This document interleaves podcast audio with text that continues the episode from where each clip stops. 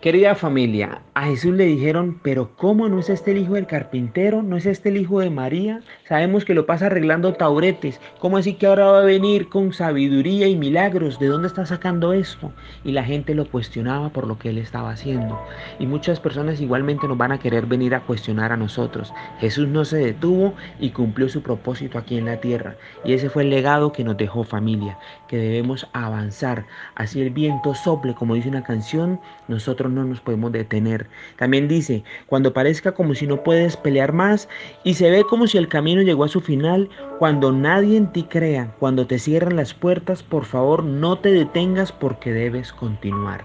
Familia, es así como guiados por el Espíritu Santo de Dios vamos a continuar y vamos a cumplir esos sueños y esos anhelos. Las palabras que quieran venir a apagar ese fuego que hay en nosotros, las tenemos que olvidar y avanzar.